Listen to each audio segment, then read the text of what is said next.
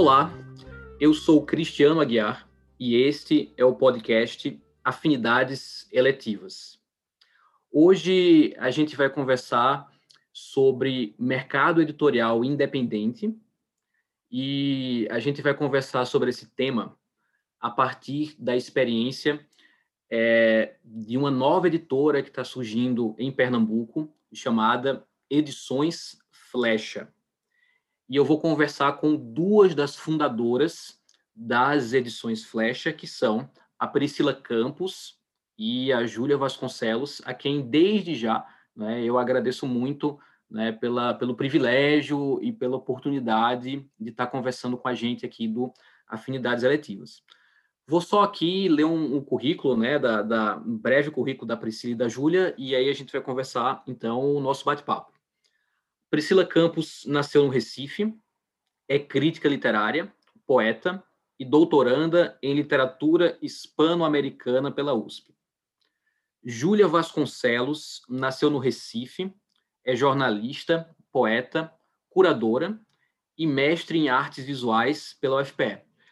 Então, antes de, de, de, começar, né, a gente falar especificamente sobre a, as edições Flecha, eu queria primeiro, né, dar um, um super oi, né, tanto para Priscila e para Júlia.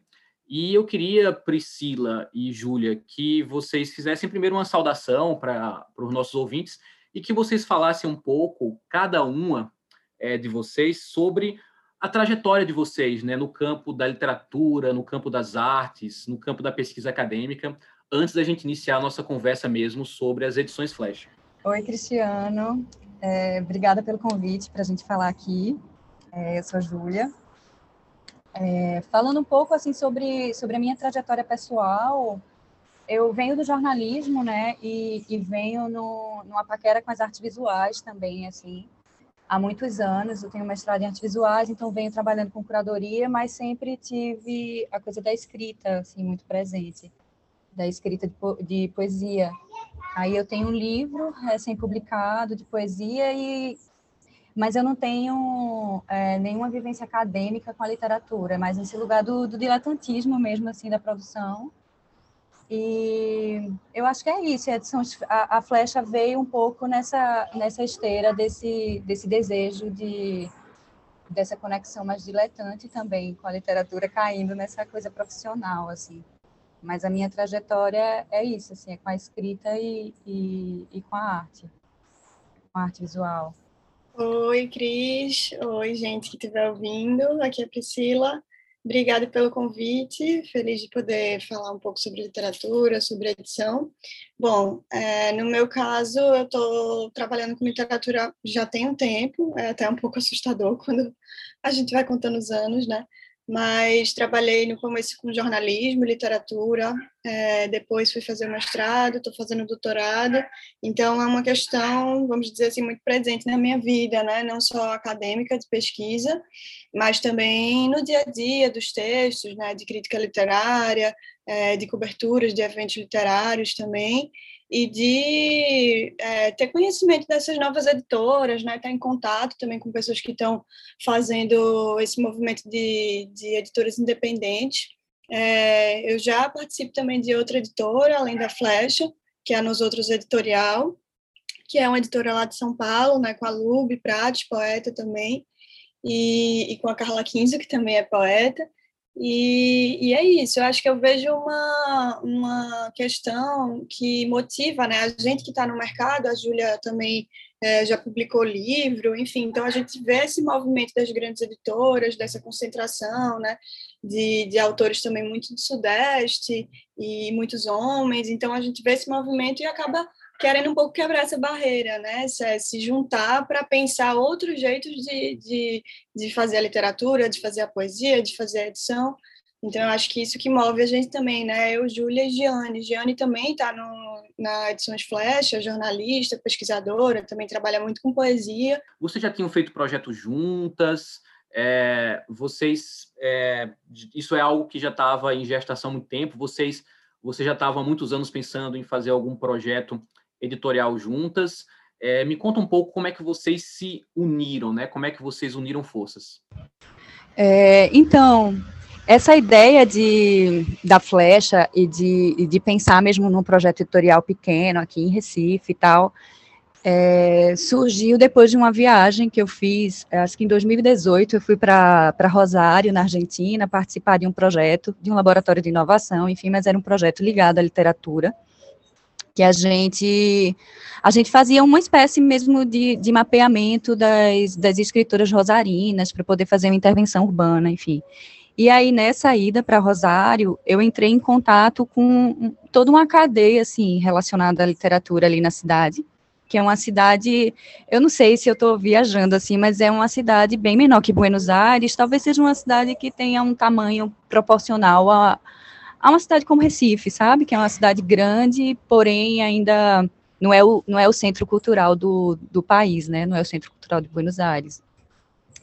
E aí, conhecendo todo esse é, esse círculo de pessoas ligadas à literatura lá, eu comecei a perceber uma coisa interessante, que era tipo sei lá, eu fui entrevistar uma, uma poeta, Rosarina Rocio, e a Rocio tinha uma editora que funcionava na sala da casa dela, assim. Eram os livros e o maquinário do lado da mesa de jantar. E aí, numa outra situação, eu conheci umas meninas que eram donas de uma livraria que vendia somente livros ligados a, ao pensamento feminista, uma livraria bem pequena. E elas também tinham uma editora e elas traduziam textos por conta própria, assim, faziam edições super simples, sabe, mas de textos preciosos, assim. E, e também essa coisa das livrarias também, né, eh, foi uma coisa que ficou na minha cabeça, essas pequenas livrarias de bairro, assim, que, que em Rosário, Buenos Aires todo mundo acho que tem, né, essa imagem de uma cidade apinhada de livrarias, assim, e Rosário também é assim, é livraria em cada esquina e livrarias como se fossem mercadinhos de bairro, assim. E aí eu voltei de Rosário completamente enlouquecida para ter uma livraria, uma livraria com cara de livrariazinha de bairro, tipo aqui em Recife que a gente só tem é, grandes livrarias ou livrarias em shopping, assim, e ainda assim muito poucas. E voltei com, com esse desejo de abrir uma livraria e uma editora, mas assim, só me sentindo autorizada, sabe? Eu acho que a gente tem também a gente que pensa em trabalhar com isso e não tem nenhuma experiência no mercado, a gente tem um pouco de medo de colocar o pé aí, né? E aí eu voltei com a sensação de que era algo completamente possível de se fazer. É, e aí voltei com a, com a ideia de lançar essa editora e, e me comuniquei com Priscila, com Giane, com algumas outras poetas, mas mas convidando elas para entrarem numa ideia que eu tinha de uma publicação, de uma coletânea de poesia, que eu tinha o desejo de que fosse a primeira, o primeiro passo para a editora. E eu já admirava muito o trabalho de Giane e de Priscila, tanto como críticas, pesquisadoras e escritoras também, são duas são duas pessoas aqui de Recife que eu sempre acompanhei a trajetória, assim, e aí, quando eu escrevi para elas, elas, além de se animar para o projeto para o qual eu estava convidando, elas também se animaram para a editora, assim. E aí, foi esse encontro da gente foi foi muito natural, assim, nesse lugar de começar a conversar sobre os desejos e a gente perceber que a gente gostaria de fazer isso juntas, assim. E aí, Giane e Priscila se juntaram a mim e a gente começou a pensar com mais afinco, assim, na flecha, Aí começamos um outro projeto também de mapeamento de, de poetas do norte e nordeste do Brasil, que é, a, que é o mapeamento Brava, que a gente já lançou, e estamos agora nos primeiros passos da flecha. Assim, a gente talvez nem tenha uma experiência tão robusta para compartilhar, assim, ainda, mas foi mais ou menos assim que a gente que a gente juntou esse grupo e aí a, é, a, a gente ainda convidou a Isabela Alves, que é uma super artista visual e uma designer muito talentosa, assim, que, que vem pensando também no, nesses objetos, né, no, no, nos livros, na diagramação, na cara da flecha, junto com a gente. É, a flecha foi algo bem feliz assim para mim, né? Porque eu tenho um carinho enorme por Recife, apesar de passar um tempo em São Paulo, né? Estudar também, etc. E estar tá nos outros, em outros projetos lá eu acho que Recife é muito meu lugar, assim. Então, quando Júlia veio me convidar e foi explicando e falando as ideias, né? Fui ficando muito feliz, assim. E, e eu acho que para além de pensar numa questão até feminista, né, da gente, nós somos quatro mulheres, né, que estamos, enfim, empreendendo um projeto é, do nada, vamos dizer assim, né, em busca de algum financiamento coletivo ou de jeitos que a gente consiga fazer as publicações é, de uma maneira bonita, de uma maneira muito cuidadosa, mas também não, enfim, não temos é, dinheiro, não é suficiente se alguém tiver ouvindo, um patrocinador quiser participar aqui, mas é, acho que para além disso tem uma coisa também de de encontro a um sistema estabelecido de edição, de editoriação, né, é, de onde o monopólio de alguma forma fica ali muito concentrado e que se a gente for observar, a gente é, vê que no Brasil já tem acontecido muito isso, né? É, assim, de ter essas editoras independentes, não só aqui no Nordeste, óbvio, mas nas outras regiões, e desses pequenos grupos, né, se juntarem, muitas vezes grupos que realmente não são, é, não têm é, dinheiro, ou não, não é herdeiro, nem nada disso, são pessoas muito comuns, como a gente, que se junta e tenta, de alguma forma, ir de encontro a uma sistematização, né? Do que seria uma editora, do que seria um, uma função de edição, de revisão, de tradução, né? É, como a Júlia falou, dessa, como se fossem as editoras pequenas, quase lojinhas, né? É, coisas de bairro, assim. Então, tem um, um lado muito antissistêmico, eu acho, nisso, por outro lado, algumas dificuldades também, né? Porque a gente acaba ocupando muitas funções ao mesmo tempo. Eu, por exemplo, faço muita revisão já antes, né? Então, também vou fazer muita revisão agora. É, Júlia também muito no trabalho de edição. Então, a gente vai um pouco acumulando, assim. Mas eu acho que entre esse acúmulo e, e, e a lojinha, né? E o, o antissistema, a gente encontra um meio termo, assim. Se relacionar com as atividades da, das edições Flecha. É, então, é, a Brava, na verdade, ela surge de, de um projeto que foi pensado para a Flecha, assim, a gente tinha esse desejo, a gente tem esse desejo de fazer uma antologia de poetas contemporâneas do norte e nordeste do Brasil, é, a partir de uma observação, é, de uma discrepância mesmo do mercado editorial, é, a gente acessou um estudo da pesquisadora da Regina de Castanher, na UNB, que aí ela joga umas porcentagens que, que são que são bem absurdas, assim, que é tipo, até dois, de 1965 a 2014, cerca de, 60, de 70% dos livros publicados no país pelas grandes editoras foram publicados por, por autores é, do eixo Rio-São Paulo, por exemplo, né? e não sei, não vou lembrar a porcentagem agora, mas também desse mesmo grupo, não sei quantos por cento também foram publicados por, foram livros publicados por homens.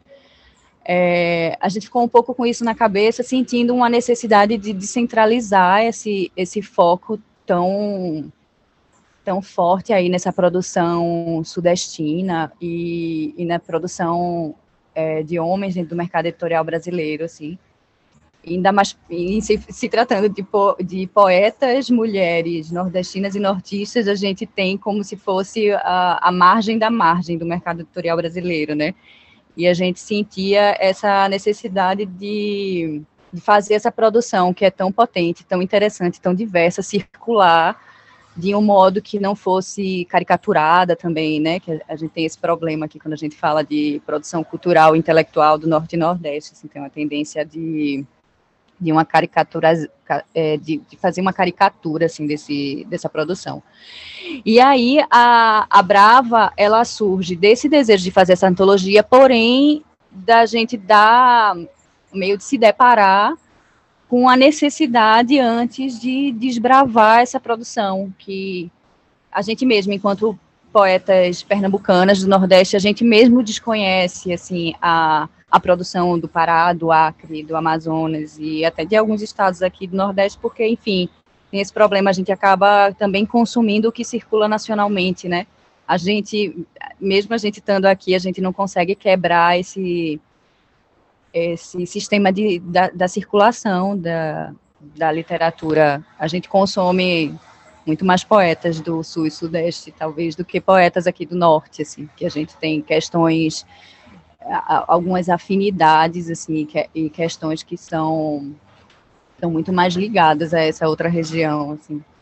E aí é isso, a Brava, ela, ela acabou tendo uma, uma importância autônoma, assim, enquanto mapeamento, mas ela também vai servir como, como material, assim, um material inicial para essa publicação da flecha. É uma ação da flecha, não é um livro, é uma ação de mapeamento, mas é uma ação nossa, é uma ação da editora, e que, e que vai descambar numa publicação da flecha.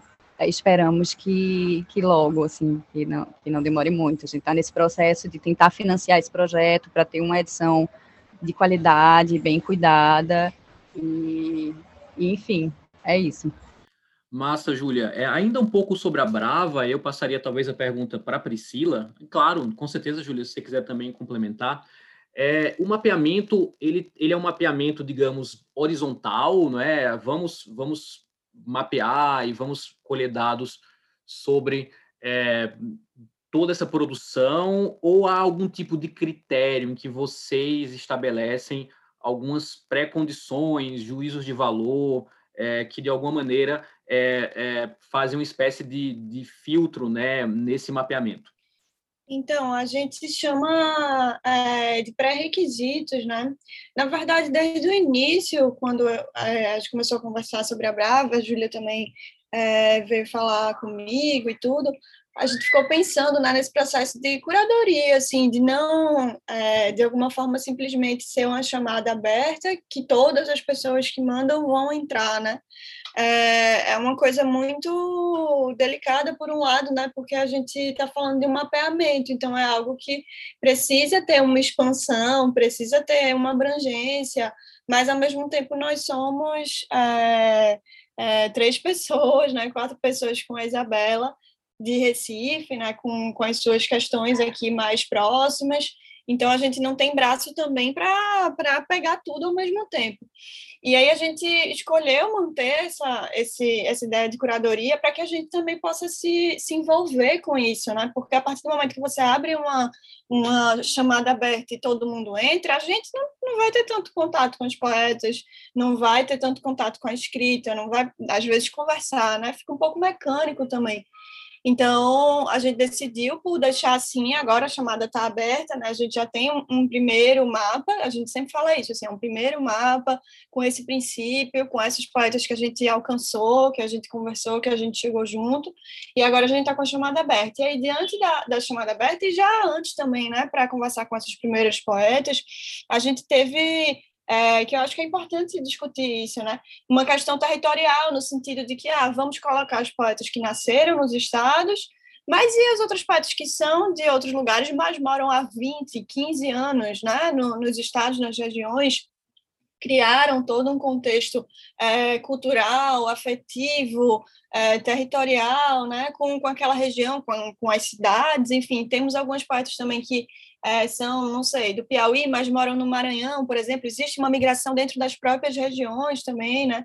Então a gente começou a se, a se debater com essas questões e decidimos que vai ser assim, né? Pessoas que nasceram nos estados e pessoas que têm vínculo afetivo, vínculo é, é, de cultura também, que agitam né, as cenas culturais e que se sentem confortáveis em afirmar que fazem parte, sim, é, desse, desse mapeamento dessas duas regiões, né? Então, são processos de, de pesquisa também, né? São inquietações que a gente, a gente chama, a gente até fez uma série sobre isso no perfil do Instagram, né? É, sobre esse processo de pesquisa que a gente também está aprendendo, né? De poder conversar com os poetas. Eu tive conversas com, com alguns poetas sobre isso, Júlia também teve, é, de como que a gente poderia afinar melhor essa questão espacial, né, que é uma questão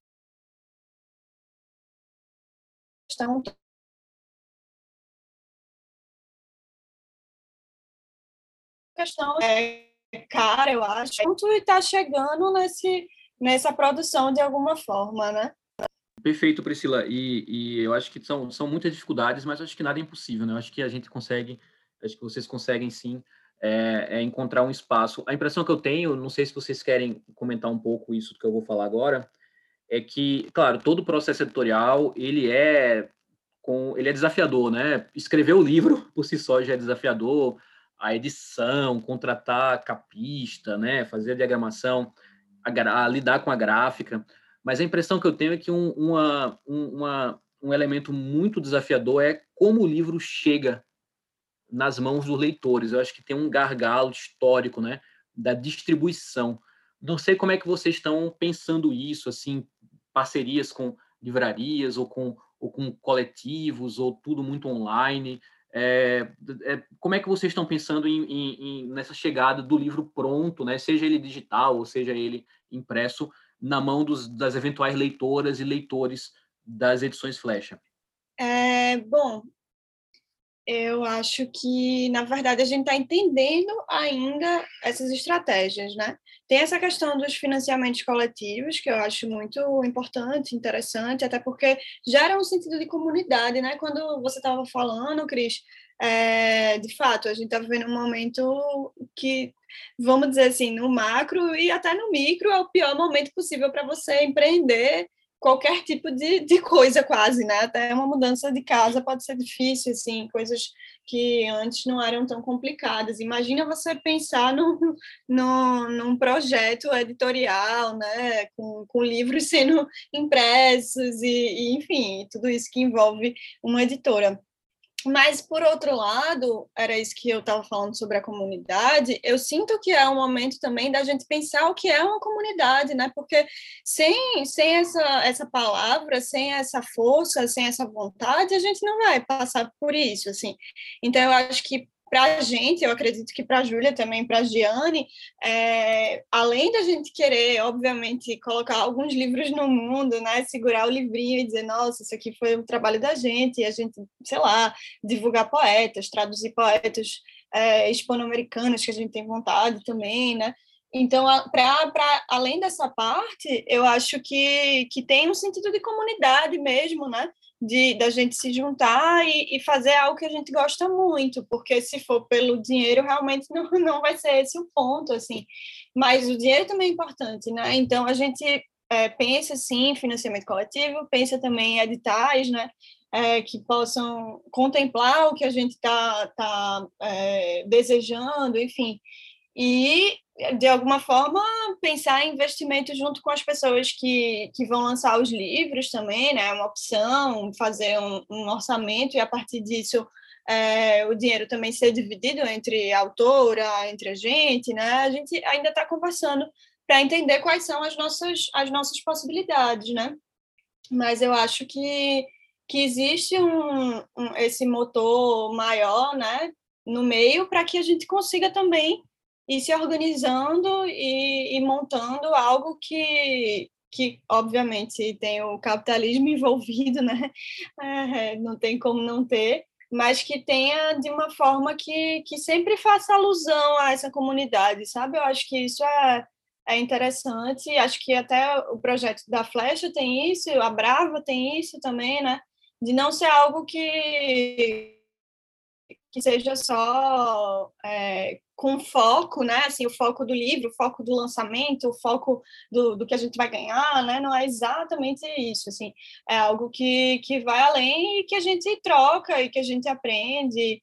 É, eu acho que é por aí. Pelo menos para mim tem muito esse, esse viés. E tem um pouco de de meter o pé também, né? Acho que de decidir e começar a fazer, porque também acho que é algo que principalmente Júlia, né, tinha muito dentro assim de querer externar e, e, montar e lançar e ver esses livros e, e, discutir e tudo mais. Então tem tem uma coisa meio também do, do impulso, né, de fazer algo que a gente acredita, que a gente gosta, que a gente sabe fazer, né, também assim, que a gente é, tem tem todas as ferramentas, vamos dizer é, para fazer assim e tentar enfrentar com, com atenção, com cuidado, essa parte também de, de organizar os, os, a parte de orçamento, os valores e tudo mais, né? É, eu acho que a gente tem muito no horizonte é, trabalhar com, com site, com venda direta para o leitor, sabe? é uma coisa que muitas pequenas editoras brasileiras têm feito, né? Se você pega, sei lá, a Macondo é, e algumas outras editoras, as médias e as grandes conseguem fazer essa distribuição assim com mais com mais força, mas eu acho que as pequenas a gente consegue um pouco encurtar esse caminho até o leitor, acho que é através da venda direta. Não que isso impeça da gente da gente poder estabelecer parcerias com livrarias e, e tem algumas livrarias que são interessadas nessa, nessa produção dos, dos pequenos editores, né? Outros talvez a gente a gente não tenha nem portas muito abertas para esse tipo de produção e a gente sabe do, dos percentuais estratosféricos que ficam com as livrarias também, né? Que, enfim, também é, não estou dizendo que é injusto, é algo que faz parte desse, desse sistema de circulação mesmo, mas para um pequeno, para pequenas editoras como, como é a Flecha, para a gente talvez não seja vantagem agora estabelecer esse tipo de parceria. Que, enfim, a gente, a nossa ideia é trabalhar com, também com tiragens mínimas, né? e, e tentar que os livros não cheguem também com um preço tão alto no leitor. A gente está um pouco pensando nesse processo, assim, agora, de como que a gente pode entregar uma edição de, de qualidade sem encarecer tanto o preço final, também podendo se é, se né, vender e poder ter a grana para poder investir em novos projetos.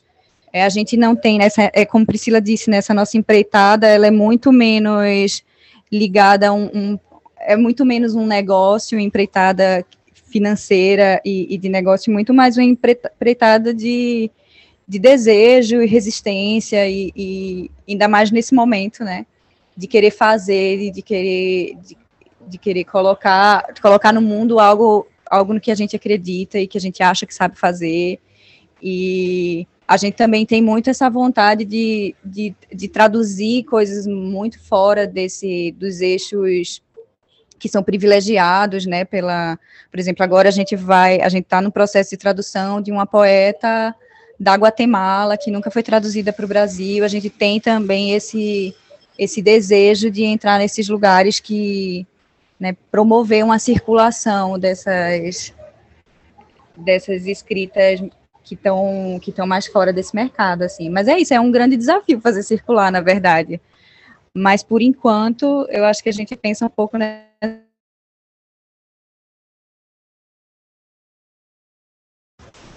Então, é, por enquanto a gente pensa em realmente estabelecer essa conexão, essa conexão direta com o leitor, né, tentar encurtar um pouco é, esses modos de circulação, né, a partir de livrarias e, e, de, e de outras coisas. Eu acho que a gente vai trabalhar com venda direta, venda direta pelo site, talvez pelo Instagram, e distribuir para algumas poucas livrarias interessadas. Assim, eu acho que nosso, nosso plano, pelo menos inicial, é esse. Massa, Júlia. É, eu acho que é um trabalho bem de guerrilha mesmo, né? Assim, acho que é literalmente. Uma outra curiosidade que a gente tem é, é, a questão da formação do catálogo de vocês, né? Você, você acabou de fazer referência à, à poeta da Guatemala, né? Regina José Galindo, né? Cuja pronúncia eu vou a portuguesar mesmo e a Priscila depois faz a correção, né? É, e é, vocês vão publicar também um livro da, da Giane, né? E a impressão que eu tenho é que vocês têm uma visão muito, muito forte, né, é, curatorial e editorial do catálogo de vocês. Então, eu queria que vocês pudessem compartilhar com a gente que tipos de gêneros literários vocês vão publicar, que perfil de, de autorias vocês estão buscando é, e como é que vocês pensam na formação é, desse catálogo.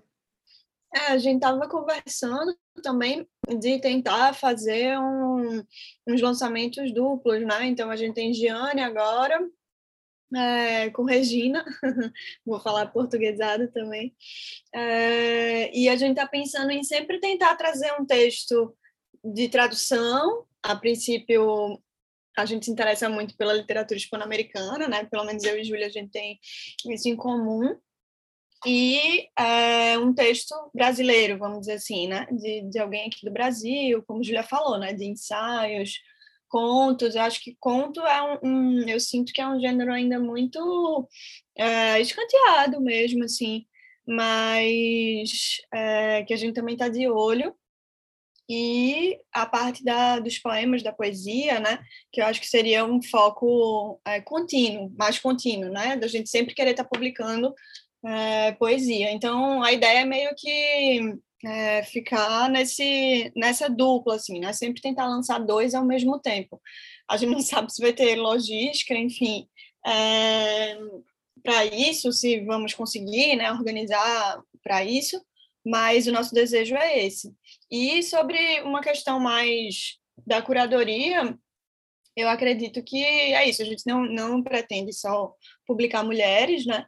mas temos esse, essa questão em comum, né, dessas produções contemporâneas, enfim, de, de escritoras vivas, né, e, e, de pensar ainda como é que entraria, é, não sei, por exemplo, eu estudo uma autora uruguaia, né, que não tem tradução no Brasil, então a gente já, já pensou se não, não faz alguma coisa com a Marossa, que é uma escritora que, que já não está viva, né, então a gente ainda está entendendo bem o que, que é esse contemporâneo também para encaixar na editora, né? Mas eu acho que acho que é isso, assim, é uma curadoria é, que abrange muito, eu acho, eu sinto, né? É, esse contemporâneo. Então, diria que é o, o que está no nosso radar, assim, né? Dessa, dessa produção. Então, a gente a gente tem um planejamento de publicar é, poemas, contos e te textos de prosa curtos, assim, alguns textos mais acadêmicos, mas principalmente ensaios, sabe? Mas aí o foco da flecha seria poemas e, e prosa curta, a princípio, assim. Nossa, isso me interessa muito. É, acho que é um, é um caminho aí que vocês estão trilhando, que eu acho que eu vejo poucas vezes é, em termos de iniciativas editoriais e, e parece super interessante. É, ainda um pouco sobre o catálogo, né? Para a gente já está começando a fechar nossa, nosso bate-papo, mas ainda sobre o catálogo, quer dizer então que vocês estão pensando hum, a, a, a edições Flecha bem como um lugar, né, Júlia e Priscila, do contemporâneo. Mas eu queria perguntar se também vocês não não estão no horizonte, né, da edições Flecha, pensar obras de domínio público, no sentido de quem sabe um resgate de alguma obra, de alguma autora, não é? ou de algum autor que ficou mais relegado na, na história da literatura, né, do, de um processo de, de discussão do cânone literário. Então, eu queria saber se, também, se isso também está um pouco no horizonte dos projetos de vocês. E vocês falaram também da questão acadêmica, que vocês têm interesse em publicar obras acadêmicas. Seriam mais no campo do ensaio literário, da crítica literária, ou também das ciências sociais e ciências humanas de um modo geral. Então, eu, também a gente teria muita curiosidade de, de saber quais são os projetos de vocês em relação a isso. É, no que eu, é, a gente também tem um selo que a gente chama de objetos não identificados, né? Que acho que a gente não, não, não mencionou isso quando falou do, do que interessa a gente publicar. A gente tem um interesse forte também em artes visuais e em projetos editoriais meio inclassificáveis, assim, que dialoguem que coloquem em diálogo poesia, literatura e artes visuais. A gente tem um projeto que está que tá no momento de buscar financiamento, por exemplo, que e que a gente vai publicar em algum momento quando a gente conseguir esse financiamento para poder fazer uma edição cuidada, porque enfim esse selo ele é pensado é, é, isso, né? Esses objetos não identificados, então eles são publicações muito mais caras, né?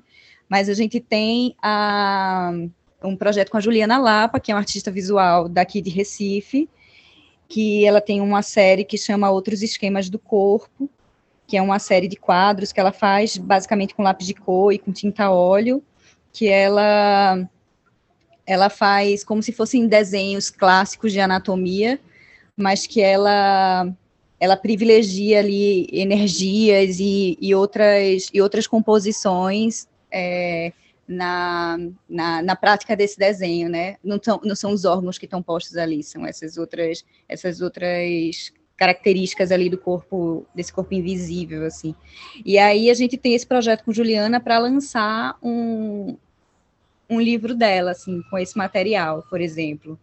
Enfim, aí tem outro, esse é um projeto que está mais concretizado para esse selo, mas a gente tem milhões de ideias, assim, nesse, nesse lugar desse diálogo entre artes visuais e literatura também.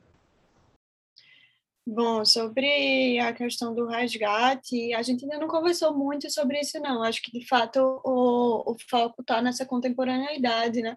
Mas, como eu estava comentando da Marossa, de Giorgio, que é a autora que eu estudo, e que, enfim, a gente já conversou um pouco se seria interessante talvez publicar alguma coisa dela, eu acho que seria uma espécie de resgate, né?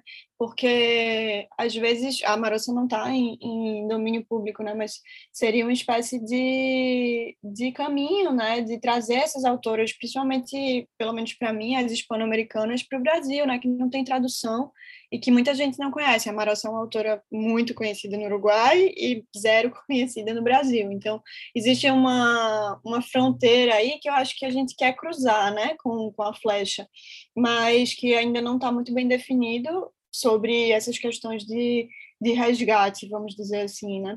E, e sobre a outra questão que, que você falou, de humanidades, enfim, a gente também não não definiu 100%, mas a princípio temos muito interesse em textos literários mesmo, né, de crítica literária, de, de e também assim essa interdisciplinaridade entre literatura e artes visuais. Eu acho que eu e Giane a gente tem também uma coisa meio literatura e psicologia, psicanálise ali, arte terapia. Então a gente tem umas umas encruzilhadas, vamos dizer assim, né, de, de disciplinas, de temáticas que a gente, é, pelo menos, me interessa muito trabalhar no texto, mas a princípio sempre com alguma referência é, à literatura e, e, e as artes visuais, como a Júlia falou também, né, com esse trabalho da Juliana Lapa, por exemplo. Então, acredito que, que vai acontecer de chegar também, né? Acho que quando a gente soltar os livros no mundo mais, assim, vão chegar projetos para a gente também, pessoas interessadas, e a gente vai analisando mas a princípio seria esse caminho. Bom, pessoal, a conversa está ótima, né? Mas a gente já vai começando a, a, a fechar o nosso bate-papo. É, mas eu teria ainda uma última questão, né? Eu queria que, que vocês comentassem um pouco sobre a marca, o símbolo, o logotipo das edições Flecha, que é algo que chamou muita atenção da gente aqui no Afinidades, né? Porque ah, vocês usam como símbolo uma mulher indígena, né, que está com um arco e flecha é, armado, né, e, e apontando para o horizonte. E para mim, sem sombra de dúvidas, é, é, uma imagem que tem um potencial político muito forte. Eu queria que vocês falassem um pouco primeiro por que vocês é, chegaram a essa, a essa imagem, né, para ser o símbolo da editora, e se vocês acreditam que, claro, né, a, um empreender no mercado editorial é um elemento, né, como a própria Priscila falou, ligado ao capitalismo, né, ligado ao empreendedorismo. Mas eu queria saber se vocês, né, Priscila e Júlia, enxergam uma ação política também é, por trás da, de um projeto de um projeto editorial como é o, as edições Flecha. É, então, na realidade, é, o símbolo da flecha não é uma mulher indígena. É, a gente tomou como referência diversas imagens, assim, vou falar um pouco antes da imagem, antes de falar um pouco do conceito da flecha em si, né? Mas quando a gente chegou no, no nome da flecha e a gente começou a conversar com Isabela, que é a, que é a designer responsável pela, pela identidade visual da gente, é, a gente tinha muito em mente que a gente queria uma, uma referência a uma mulher, por a gente ser um grupo composto por mulheres, e a gente é, enviou para ela diversas imagens, que eram desde arqueiras do, do início do século, é, sei lá, disputando Olimpíadas com arco e flecha, mulheres indígenas também com arco e flecha. E aí Isabela tentou fazer uma mulher ali que não tem uma identidade, uma identidade muito definida, assim. Ela, ela é simplesmente uma mulher empunhando um arco e uma flecha, assim.